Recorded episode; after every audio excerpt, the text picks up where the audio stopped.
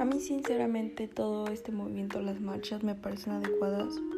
No estoy 100% de acuerdo con la destrucción de monumentos y todo eso,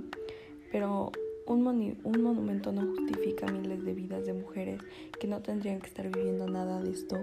porque ninguna persona, y mucho menos una mujer, porque las mujeres son parte importante de este mundo y es algo que no están entendiendo los hombres y que no aprecian, porque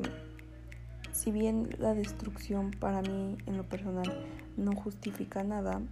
tampoco justifica nada el hecho de ser mujer te traten diferente o eso puede, tenga que ser algo malo para ti misma porque, porque tendríamos que vivir con miedo, porque tendríamos que vivir pues a las expectativas de otro o haciendo lo que las demás personas quieren nada más por ser mujeres.